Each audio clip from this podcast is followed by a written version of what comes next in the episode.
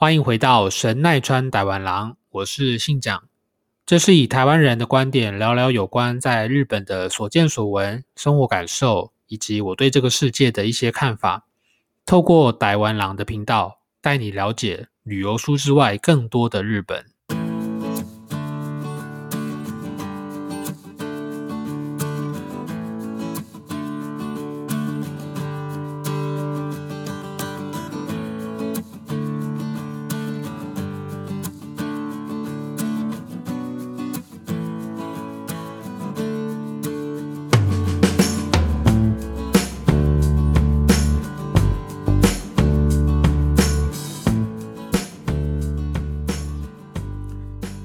欢迎回到这个礼拜的神奈川台湾郎，我是信长。今天是二零二零年的十一月十八号，星期三。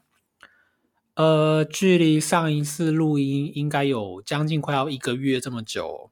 嗯，今天我想在节目的一开始要先跟大家说一个抱歉，还有同时要说一个谢谢。呃，抱歉的原因呢，是因为在前面的节目有跟大家讲到说。嗯，节目之后的就是方向会希望是以一个礼拜上传一次，就是我的录音节目为主。不过因为大概到年末开始，就是工作量比较忙，然后我后来自己发现说，呃，每一个礼拜上传一集的节目，其实会对我自己而言会发现蛮有压力的。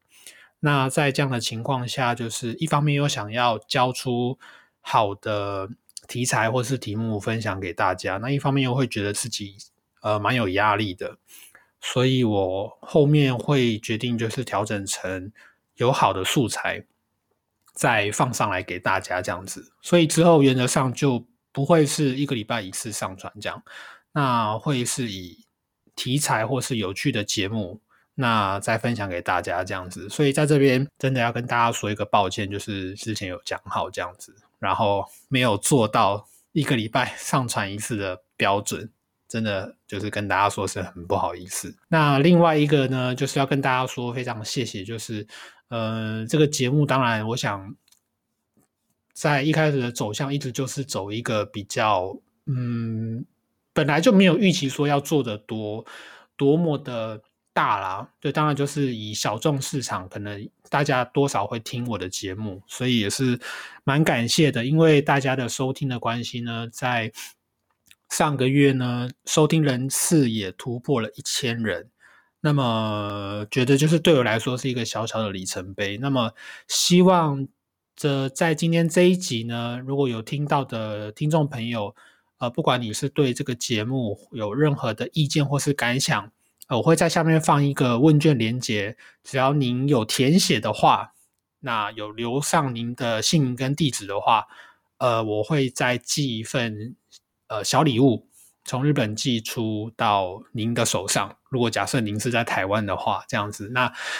我的预期啦，应该是不会有很多人写问卷，所以原则上就是采不抽奖的方式，只要你有写，我就寄，这样子好不好？对，那就欢迎大家可以给我一些留言或者是指教。这样，今天要跟大家聊的题目呢是解锁成就我骑挡车上高速公路这件事情。呃，在前面 EP 十二吧的时候呢，有稍微在节目当中稍微聊到，就是我有买摩托车这个事情。不过那时候没有特别详细的介绍，所以呃，今天这一集就想说跟大家聊聊有关。在日本骑摩托车这件事情，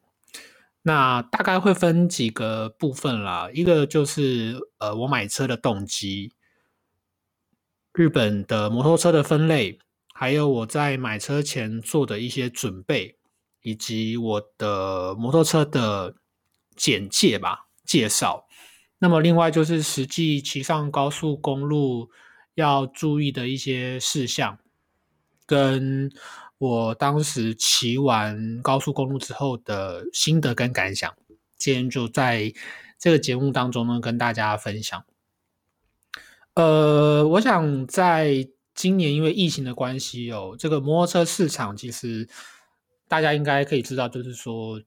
摩托车在日本并不是一个普遍被使用的交通工具。当然，第一个因为他们的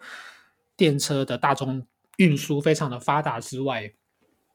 普遍的日本人原上是以脚踏车代步为主。那么，真的会骑摩托车的人呢，在都市是比较少见的。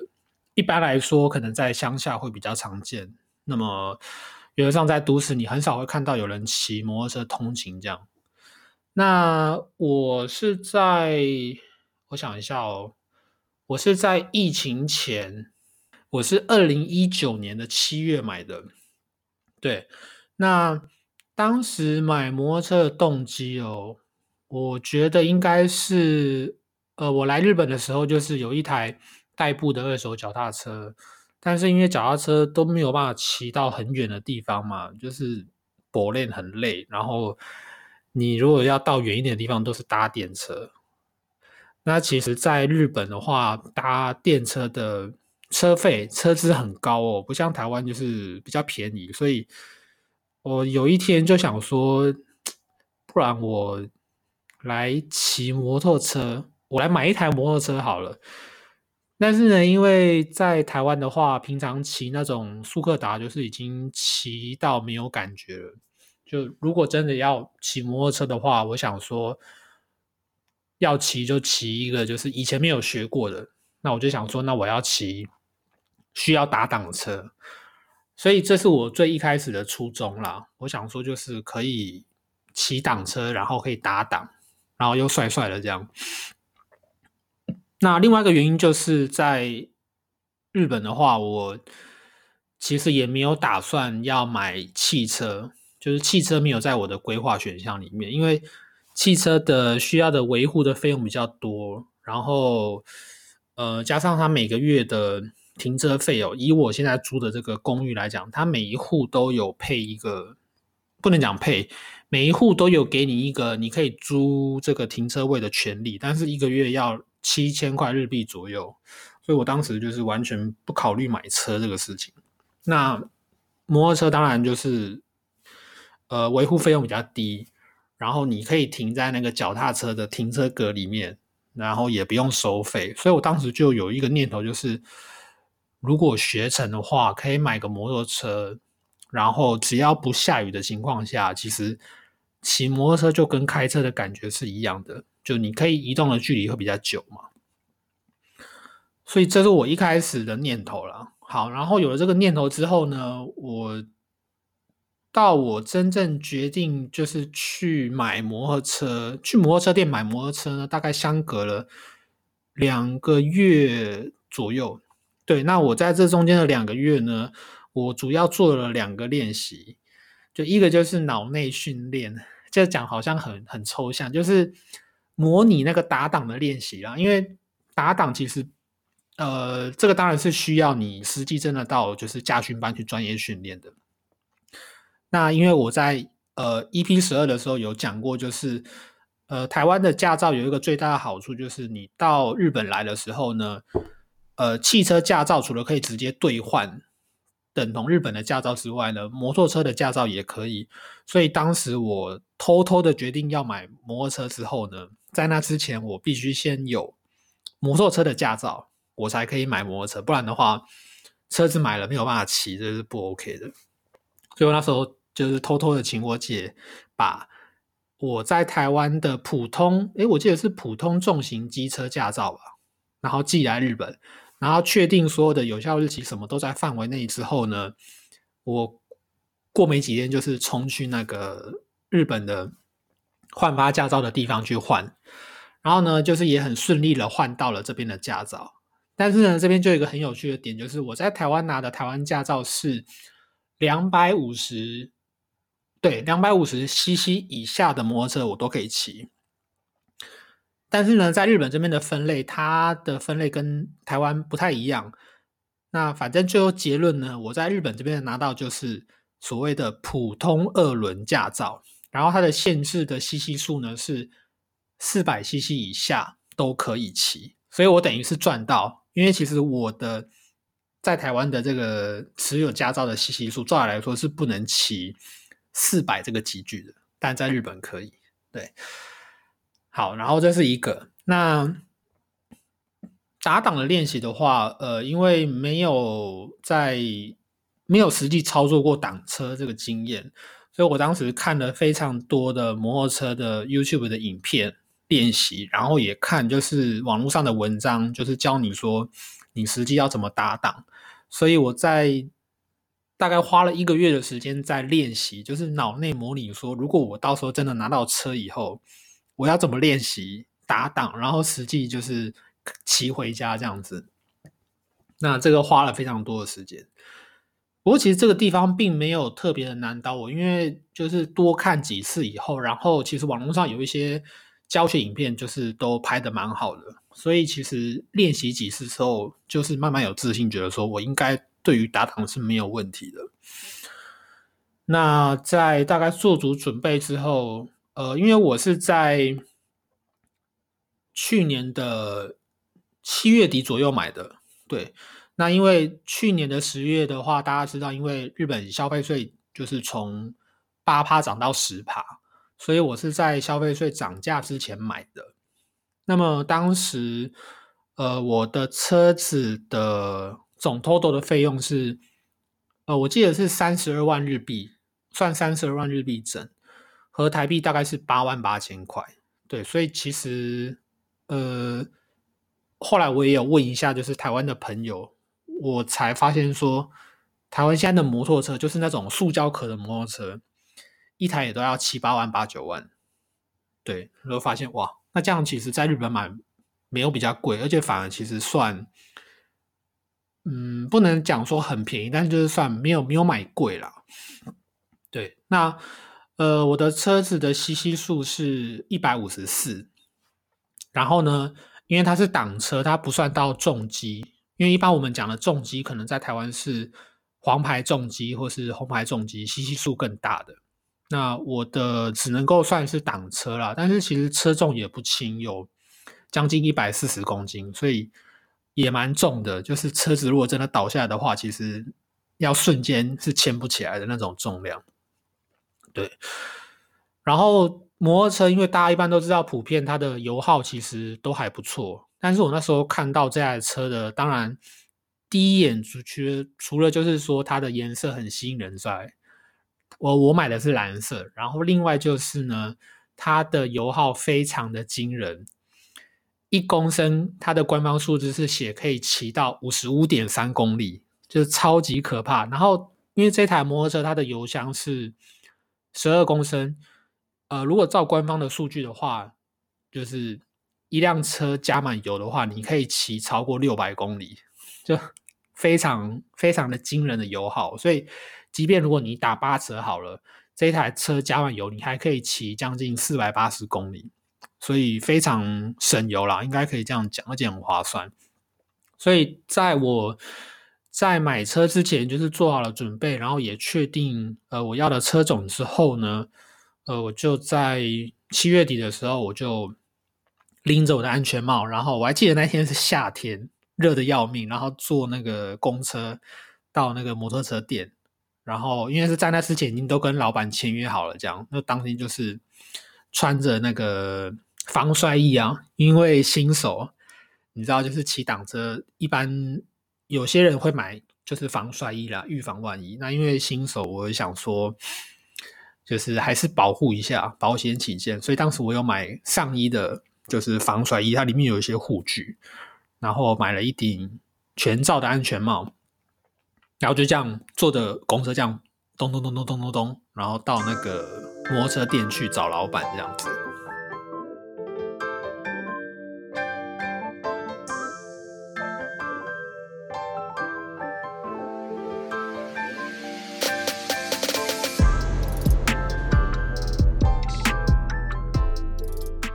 国内呢，他们摩托车分类有分成，简单大概分成三种啦。呃，大型重机就不讲，呃，一般就是叫做所谓的原付，原来的原，付钱的付，呃，日本的汉字叫原付一种，一种、两种、三种的一种，原付一种。那这个原付一种呢，就是如果你一般如果你有拿到汽车驾照的话，呃，原则上这个原付一种的摩托车的资格，你就是。拥有的原付一种的资格是，你可以骑乘五十 CC 以下的摩托车。那它有非常多的限制，它的最高时速只能到三十公里。当然，摩托车你当然是可以骑到超过三十公里以上，但是它规定的法定速度是在三十公里以内。所以，万一如果你骑超过，被警察抓到会被罚钱。然后呢，它还有很多限制，比如说它需要右转的时候需要两段式带转，然后它禁止双载。那么，另外就是如果你走在这个车道上面呢，如果这个车道是有超过。可能两个或三个车道或四个车道的话，你必须骑在最左边的车道，所以它有非常多的限制啦。那么当然，这个好处就是因为他不用特别在考驾照，所以一般如果有汽车驾照的人，你就是等于你就是多拿了一个这个摩托车的这个类别的使用资格。刚才讲的是一种，那么二种的呃使用的限制就没有这么多。那么它的汽车呃机车的排气量是五十到一百二十五 CC，然后呢，它的法定速度呢就来到六十公里，呃，跟一般的汽车就是归类在同一类。那唯一一个差距呢，就是它不能够上高速公路，原副二种不能上高速公路。原副二种的这个类别呢，其实它就跟一般的汽车没有两样，就只是它没有顶棚这样子。那对于一般通勤或者是你买菜啊、出去玩啊，其实很够用。就是你在市区内移动，你不要走所谓高速公路的话，你走县道啊，或者是省道啊，其实都可以。那第三种就是我现在拿了这个驾照的种类类别，叫做普通二轮。对，那这个普通二轮的话呢，它的 CC 数的限制就是四百 CC 以下的。都属于呃，应该说四百 CC 以下，你都可以骑乘。那么跟刚才讲的原副二种最大的区别就是它可以上高速公路，这个是最最最大的区别。它除了能够上高速公路之外呢，在这个四百 CC 以内的集具，如果是车子的 CC 排气量是在两百五十以上的话，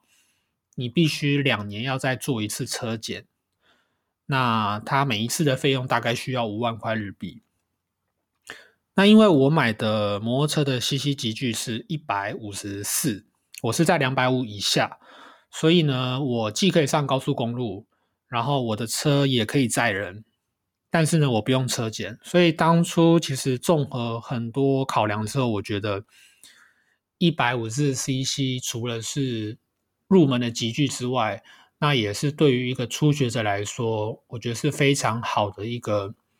呃入门的一个选择啦。那另外就是它的维护费用其实并没有很多，也不需要做车检，所以你主要的花费就只有你的油钱跟定时的一个小保养，比如说每三千公里的一次机油的更换啊，你就先去摩托车行给老板换，其实跟在台湾没有太大的差别，这样子。一九年七月买车嘛，然后到今年大概也超过一年，所以在实际真正就是我骑到就是摸透了这台车子的性能啊，然后所有就是一切一切都习惯之后，真正到决定就是要挑战上高速公路，是已经是一年后的事情了。呃，是今年的十月的时候第一次上高速公路。就是上高速公路之前，这往回回退一年了。呃，刚刚讲到说拎着安全帽去机车店找老板老老板嘛，然后呢，那那时候看到车子新全新的很漂亮，很兴奋。签完车之后呢，准备要从那个摩托车店骑回我住的地方的时候，第一次就是马上熄火，因为大家知道，就是这个打挡车呢，它会有个特性，就是你必须要。操作离合器，那离合器的这个操作呢，对于一个新手来说呢，大家几乎都遇到的通病的问题就是会一直不断的遇到失败。呃，离合器的操作还没有说很熟悉，然后会导致就是你的引擎会一直熄火。现在想起来也是蛮大胆的，就是完全没有练实际操作练习的情况下，然后就这样子，呃，给它骑回去。然后我记得在路上。熄火熄了蛮多次的，那那时候我真的很害怕，就是后面的开车的人会不会不耐烦，就是一直按喇叭这样。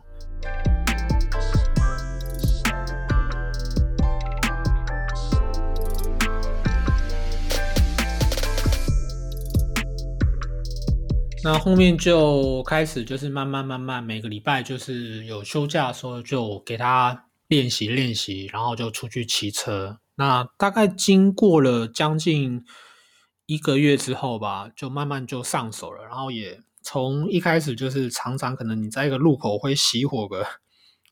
三次吧，到后来慢慢减少，变两次变一次，然后到真正就是完全熟悉那个操作的感觉时候。后面几乎就是完全上手了，然后也开始就骑山路啊，骑到呃香根啊，因为香根在离我这边住的地方比较近，然后就开始骑去地方其他地方玩这样子。那当然在当时我骑的地方都还是以不用上高速公路为主，那顶多就是可能骑那种类似县道或是省道这样子，不用收费的地方。然后呢，我觉得最妙的一点就是，因为我没有装那个行动那个叫什么呃智慧型手机的那个车架，所以呢，我没有办法就是一边骑摩托车一边看导航。在要骑那种比较长途的路途呢，我都是用就是人体导航，就会在前一天先。上网，然后先看 Google Map 查好，就是说可能大概要在哪几个大路口要转弯，我会先把它背下来。然后如果真的背不下来的话呢，我就会先那个 memo 在手机的笔记里面，然后真的迷路的时候再下来看这样子。所以，哎，一直到现在我都还没有买那个支架。可是你会想说，那不就一个支架，干嘛不买起来装一装就好了？就是我会想说，因为就是。车子我我不是一个很喜欢改装的人，就是我都会希望，就是如果我买了车，就会希望它是呃保有它出厂的时候原汁原味的样子。所以目前就是暂时还没有考虑那个装那个手机架这样子。那么于是呢，就这样经历了大大小小的各种的练习之后呢，呃，在十十月的时候吧，对，因为那个朋友要回。回台湾的关系，然后他问我说有没有需要什么想要拿的东西，然后可以去东京找他。然后我那时候就想了很久，说：哎，既然都没有上过高速公路，然后呢，我的摩托车又是可以上高速公路的车款，我就想说，那不然来挑战一次看看。然后我记得那个前一天就是非常紧张，因为。没有没有没有真的上过高速公路，就连就是开车上日本的高速公路，也是今年年初的时候，呃，第一次经验吧，第一次上高速公路，所以其实对于日本的高速公路非常非常陌生，我真的非常紧张，因为那跟平常你在市区骑摩托车或者开车那个感觉完全不一样。呃，当然最主要就是车速都比较快嘛。做好了心理建设之后呢，隔天上高速公路。一开始准备要上去的时候呢，真正上去之后，就是发现说，我靠，真的上高速公路，就是你要后悔已经来不及。就你如果真的要下高速公路，你要到下一个交流道下去才可以这样子。日本的高速公路跟台湾就是刚好颠倒，因为他们的就是车道就是呃以靠左行驶嘛，它的交流道，呃会车的那个交流道呢，跟台湾也就完全相反。包含休息区啊、出口，全部都在左边。那所以一开始会有一点不习惯，应该说蛮不习惯的，就是你要去适应那个感觉。另外一个就是可怕，但那个可怕并不是说大家的车速很快啊，让你觉得说好像会有被撞到的感觉，而是说，因为摩托车的车型本来相对于汽车来说就小很多，然后可能又会有。呃，刮风、侧风的问题，其实你会比较害怕，就是说会不会在一个比较高速行巡航的情况下，如果万一有一个侧风把你吹倒的话，其实是很危险。所以在那个实际骑上去的，对于自己的心里面的感觉是会比较比较害怕了。就一般在台湾，可能我们都是可以开车就开到一百、一百一，这个速度是大家正常的尝试范围内。但是在日本的话，日本的高速公路反而没有像台湾定的这个速度的标准这么高，就它是有某些特定区段呢是开放到你可以开最高速度到一百公里，对，是一百公里哦，最高。对，所以大部分的区间我印象我都是骑在八十五到九十之间，唯一会觉得比较可怕的就是在呃，比如说我骑在车道的正中间。然后呢，左边的交流道要上来的车子要准备汇合进入这个主干道的高速公路的时候呢，那个感觉会比较可怕一点，因为那个车速都稍微比较快，然后你会犹豫在那个你要让他或是不让他之间，所以那个感觉一开始会觉得比较不好抓。对，然后另外就是日本的高速公路，呃，比较有趣，他们跟台湾一样，也是有 ETC 这个装置。那摩托车也有 ETC，这个就很酷了。就是摩托车，如果你有装呃 ETC 的设备的话呢，你也可以像汽车一样，就是在 ETC 的匝道之前，你的时速放慢到二十公里以下，那它到匝道之前呢，它就会做感应。那感应到之后呢，它的闸门一开，你就可以继续往前骑。那因为那个装设备需要额外花钱，大概需要呃一万块台币左右，所以我这个设备我也没有装。没有装 ETC 的情况下，你还是可以上高速公路。就唯一的缴费的方式就是用现金。所以我当时走高速公路的时候，我就是走所谓的一般车道。那到一般车道的话，你就把那个呃。进入口的时候，它会有一张所谓的那种类似我们以前考试的那种类似测验卡那种读卡机的那种卡片。那你给那个服务人员，然后掏现金给他这样子，但是就是会比较手忙脚乱，因为你骑摩托车，大家都知道就是会一般的呃车手都会戴那种手套，所以你要脱手套啊，然后再拿现金，要准备现金，所以其实比较麻烦了。对，所以。呃，这个经验也让我考虑，就是之后如果真的有机会的话，再考虑就是是不是要装 ETC 的设备这样子。除此之外，我觉得其实骑摩托车在高速公路上面是蛮享受的。那可能你会觉得说，是不是很少人骑摩托车上高速公路？其实并不是这样，我就是实际我那天骑上去才发现，非常多人在高速公路上面骑摩托车，而且都是那种大排气量的。那跟我这种同级距小排气量的车子也不少，对。那我想这个场景是在台湾是没有办法看见的，因为我们台湾目前还没有开放摩托车可以上高速公路嘛。那呃，就就我所知，在台湾一些爱好骑摩托车的一些嗯车友们也在就是积极的。办理各项的游行，就是争取说希望摩托车可以上国道这样子。那当然，这中间还有非常多的问题啦。我想，这个摩托车对我来说，它除了是一个移动的交通工具之外，在日常生活的使用上，就不管是出游或者是呃买菜啊，我都会用它之外，它给我的意义就是它给了我另外一种可以去呃。探索日本这个地方的一个另外一个交通途径了。那对我来说，它也让我的日常生活变得更多彩多姿一点。因为在还没有摩托车之前，其实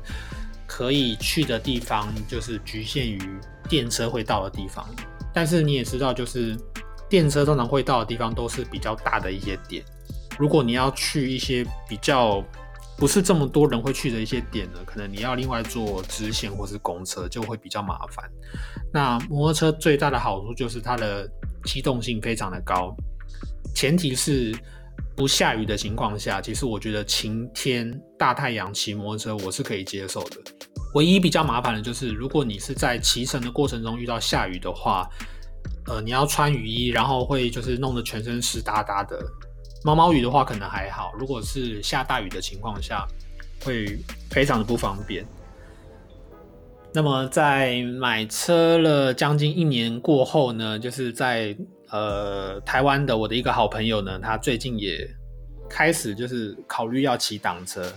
然后呢，我也因缘机会下变成了他的飞行导师。我不知道大家知不知道“飞行导师”这个词，就是现在不是很多那个歌唱选秀节目嘛，都都是会有那个请那种大咖的艺人，然后来做就是节目里面的素人歌手当他的老师嘛，教他可能歌唱技巧啊，然后帮他监督他歌唱的感觉什么的。那我那一天在跟我这个好朋友聊天过程，我就跟他说：“那那我现在教你怎么骑挡车，透过电话教学，我这样我也算是你的飞行导师，这样就两个人笑到烂。”那今天节目呢就到这边告一段落，然后呢，真的还是再一次的谢谢大家一直以来就是支持我的节目。